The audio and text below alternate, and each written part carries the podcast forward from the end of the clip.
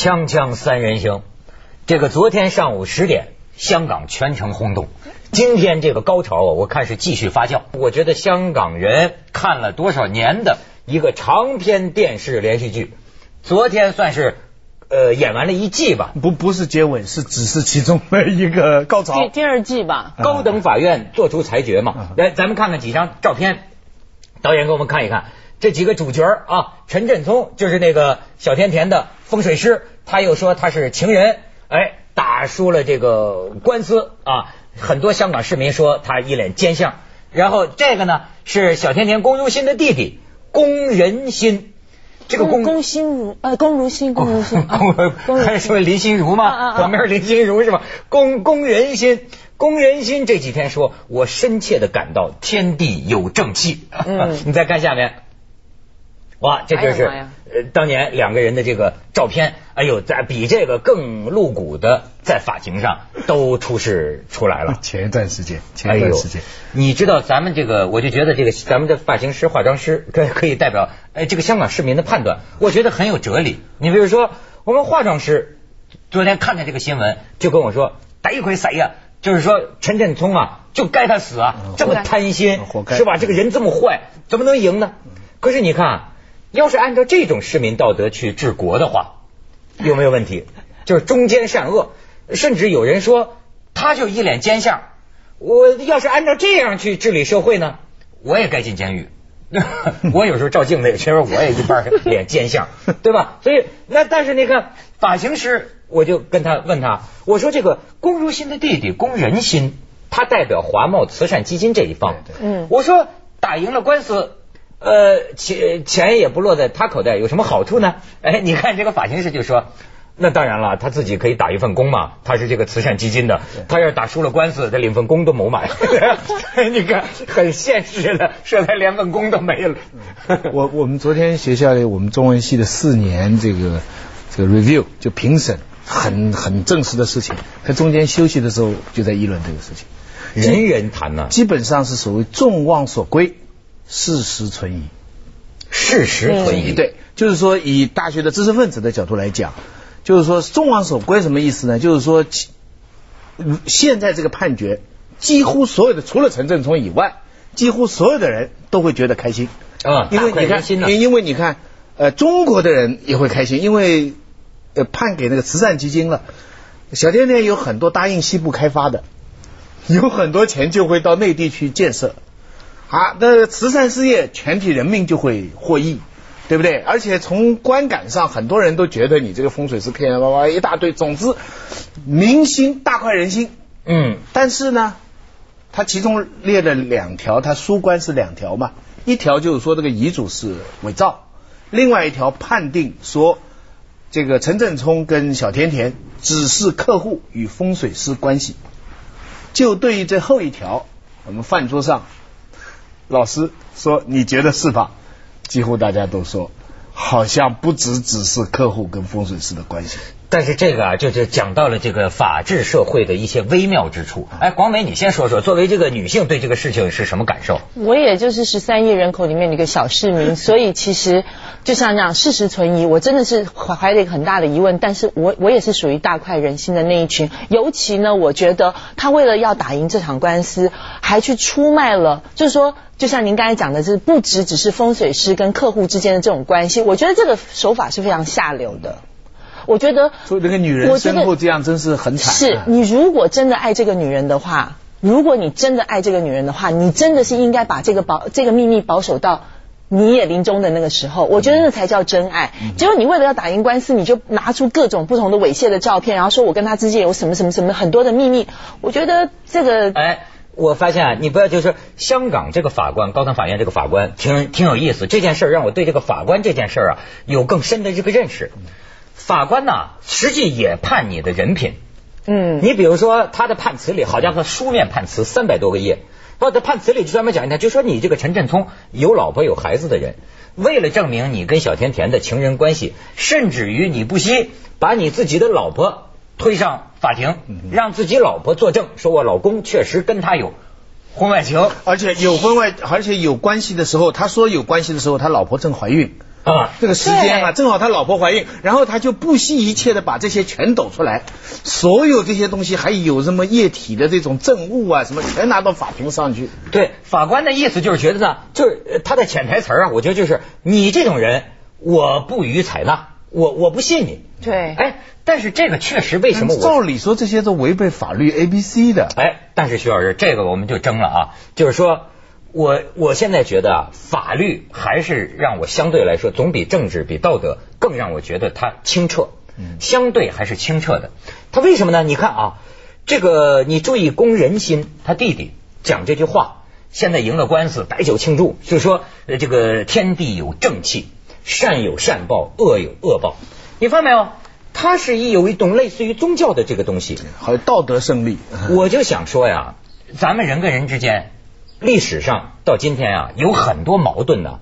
其实说到底呀，百分百的确定很难，但是需要做一个选择，需要总需要做个裁断。原始人呢，可能也不叫原始人吧，到现在还有很多人信上帝，或者我们算卦，对吧？包括皇帝说算卦，啪，咱们就是听神的裁断。后来呢，就是你比方说你要说道德的裁断，这有另一个层次。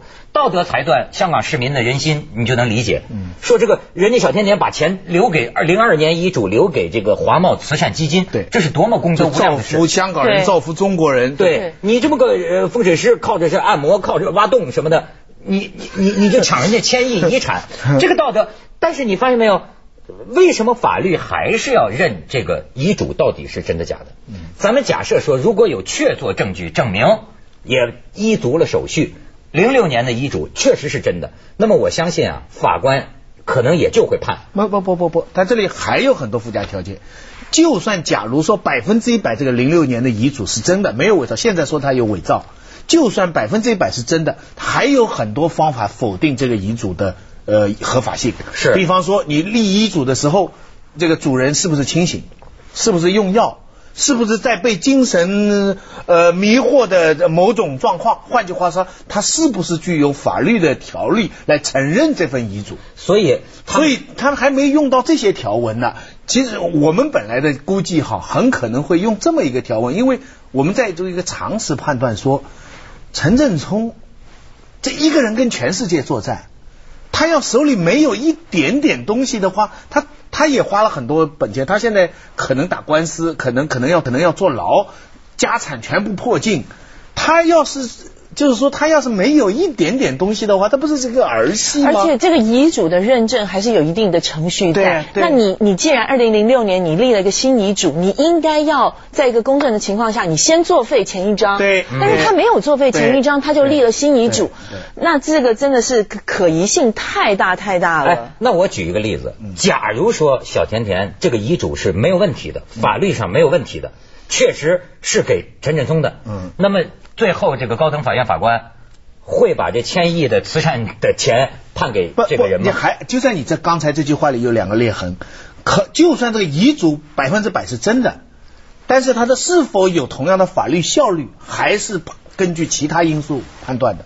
比方你的证人，就像说你你你你的证人是不是合法？对你有没有经过合法的手续？我是说，假如全经过，全部都是真的。对，那我想，我我想哈，依据香港的司法独立的制度，照理说应该是判下去属于他的。你看，假如是这样的话，你就可以看出啊，道德和法律背后啊各有各的东西。这个这个是非常各有各的东西。有人可能会疑疑问：如果这样的话，你法律为什么要做出这么一个判决呢？嗯哼那就你就可以看出法律的背后啊，它有一个呃私人财产神圣不可侵犯。嗯，你有权支配你的私人财产，还有这个契约。契约精神。契约精神，这个是必须遵守的。对虽然他现在表面上违反了那么大部分人的意愿，嗯但是他其实捍卫了你们每个人的利益，因为你也有可能碰到这样的情况。哎，就是他他捍所以这背后有东西。锵锵三人行，广告之后见。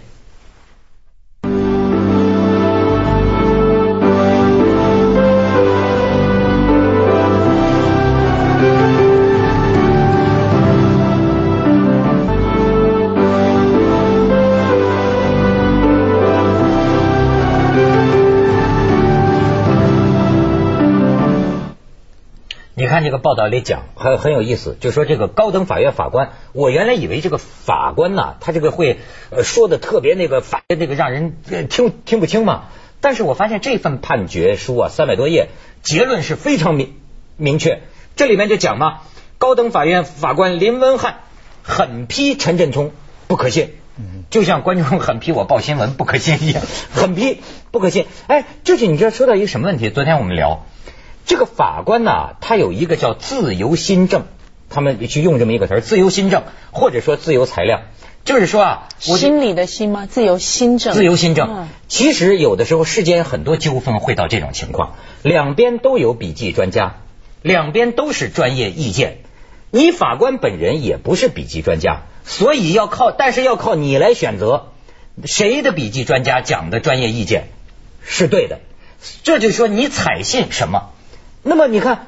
他们就讲啊，说还拿出，比如说陈振聪有一次拿了一个登记表，说上面有个学类，比如说大学毕业，最后查出来说你不是大学毕业，法官就说你为什么上面填这个表啊？他当时说我为了办一个这个什么什么手续，哎，那当然平常人也经常有这样的事儿，但是你看，这也是他判断你这厮可不可信的一个哎这个这个常有的事情。对吧？甚至他就说你这个人呃人品有问题，我不相信你。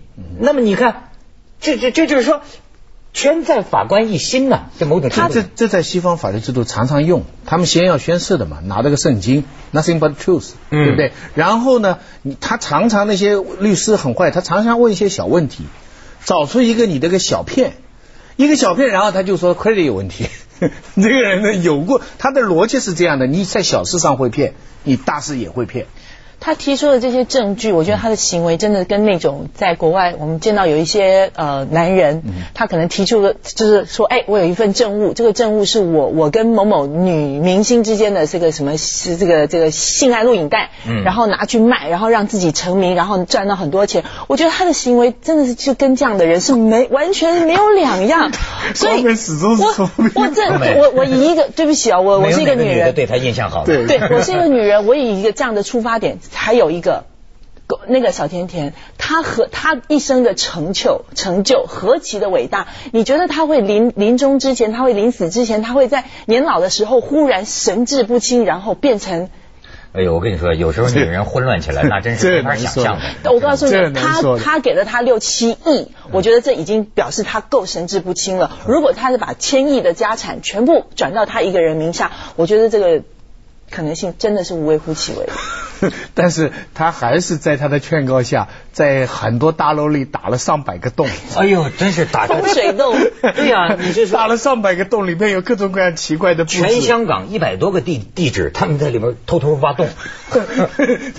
你说这个大老板，而且去过他那个办公室，跟这个事情无关的，我就听我的朋友去过他办公室，进去很麻烦的，他这里边一根铁杆了，那里边一个竹筒了，就是说他这个很多很多布置的风水的，比李秀媛教我们的要复杂的多了，而要复杂的多这。你知道法院就是陈振聪呢，他力证他不是风水师。嗯就说我跟小甜甜的关系，情人关系不是他的，我们是情人关系，所以他才非得说我们好啊好啊好啊，拿出各种证据。因因因为按照西方的一些判例呢、案例的来证明呢，就是说，如果他是风水师关系呢，他可能是呃就是骗他一时；但如果是长期的情人关系呢，那就证明这个主人就像你说的，这个主人他有这个意愿和在西方有很多这样的人嘛，有很多人有钱的，到时候全部给家里人，也不给慈善事业，就给自己这个情人，那你也没办法。所以这是我们真是学法律的一个法律精神的一个很好的机会。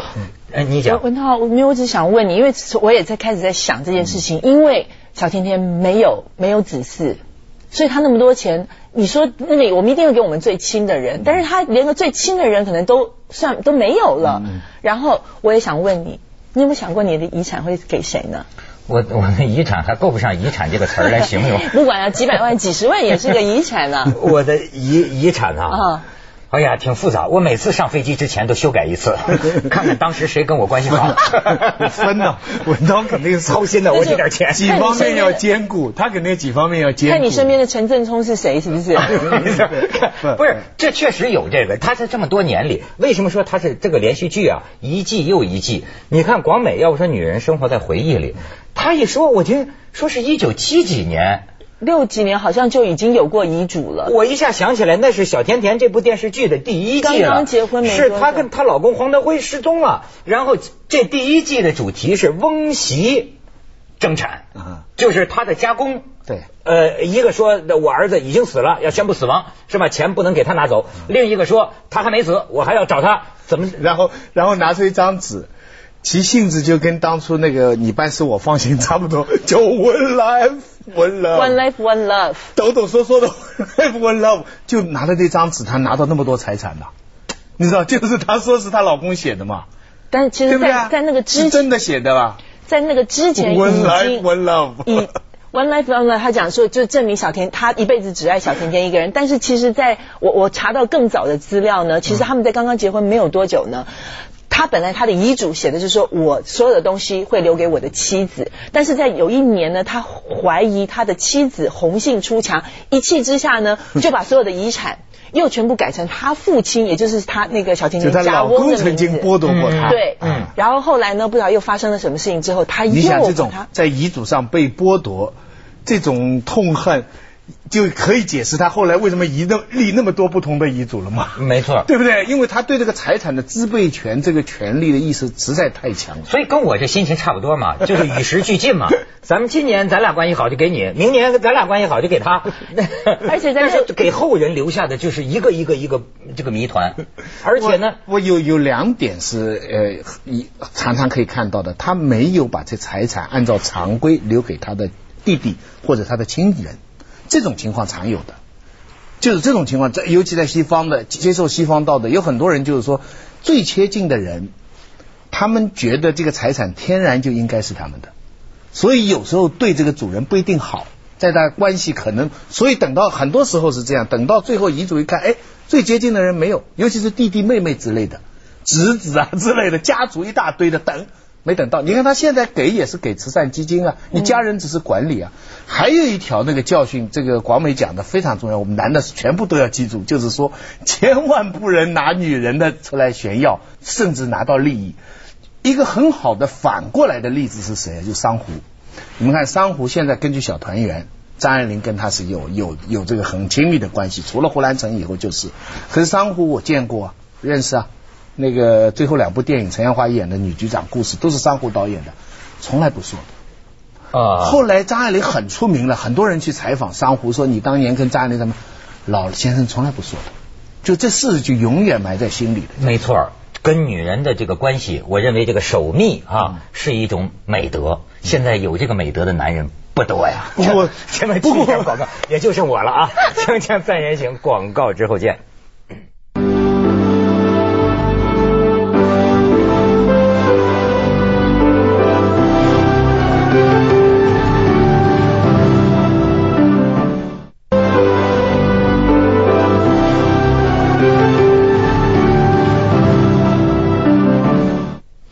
然，陈振聪现在也表示，他还还要上诉。上诉这个玩意儿诉诉诉诉诉到最后，也就是终审法院终审法院，终审法院所以说，香港那个终李国能刚退休终审法院法官为什么拥有至高无上的地位？我现在就发现，人类社会的一种组织关系啊，就是说啊，为什么按照圣经发誓？就过去判断是非是靠上帝，到后来呢，光光靠上帝这玩意儿不太灵，对吧？我们以上帝加与人的这个名义，但是呢，还要有一个至高无上，而这个至高无上，你发现没有，还是法官一颗心。这个法官啊，我理解他，比如说，你看啊，这个官，我就说官司打到非常微妙的阶段的时候，就是就是这个遗嘱，两边都很专业。那么你信的时候，你会发现啊，他应用逻辑，逻辑就是说，OK，我该信谁呢？你看他选择的说，我采信这个笔记专家，我不采信你这个笔记专家，我为什么不采信你这个结论呢？我挑你上一个结论。就是说，你平常干事就不靠谱，有有有你告不办事不靠谱的过去的记录，甚至于乃至这个地方人品、诚信，他都作为他的参考你是你是参考数值。你是你是把这个法官呃设想的是比较高尚、比较伟大。我是想象他是这样的，明摆着都是要打败陈的，我得找到一个好理由，我要在司法上讲得过去。我既要打败陈，但要不失我司法的道德。这正是现在啊，人们这个争论的，我就发现这个这个法律界人士就争论到这个最敏感的问题。你不知道法官心里到底是怎么想的，他究竟有没有受价值观、道德观或者社会上一般舆论的对这种影响？你可以换一种假想，如果他判千亿遗产归了陈振聪了，哇，他那那他他一定要他他一定要在呃呃法律上，就是说证据上要完全经得住考验。嗯他也可能这样做。